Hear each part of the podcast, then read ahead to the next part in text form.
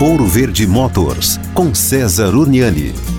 Olá você, você já me viu falando aqui, por exemplo, né, como passar e qual o limite para passar em uma região alagada, já que em algumas regiões aí a gente está com uma presença muito forte de chuvas. Mas o que eu quero chamar a atenção é o que acontece caso o seu carro tenha seguro, porque algumas pessoas falam, eu vou passar se o carro quebrar, se o carro alagar, o seguro paga. Não é bem assim. Vai lá, leia exatamente as cláusulas e o que você assinou, porque uma coisa é você tentar passar e o teu carro ficar no alagamento. Isso pode ser interpretado como alguém que contribuiu para o dano. Agora, seu carro está estacionado, a água subiu e pegou teu carro lá estacionado. Nestes casos, você não contribuiu para que o alagamento ali, né, danificasse o seu carro. E aí, normalmente, o seguro entende e paga. Então, leia exatamente o que está na cláusula do seu seguro quando o assunto é intempéries alagamento.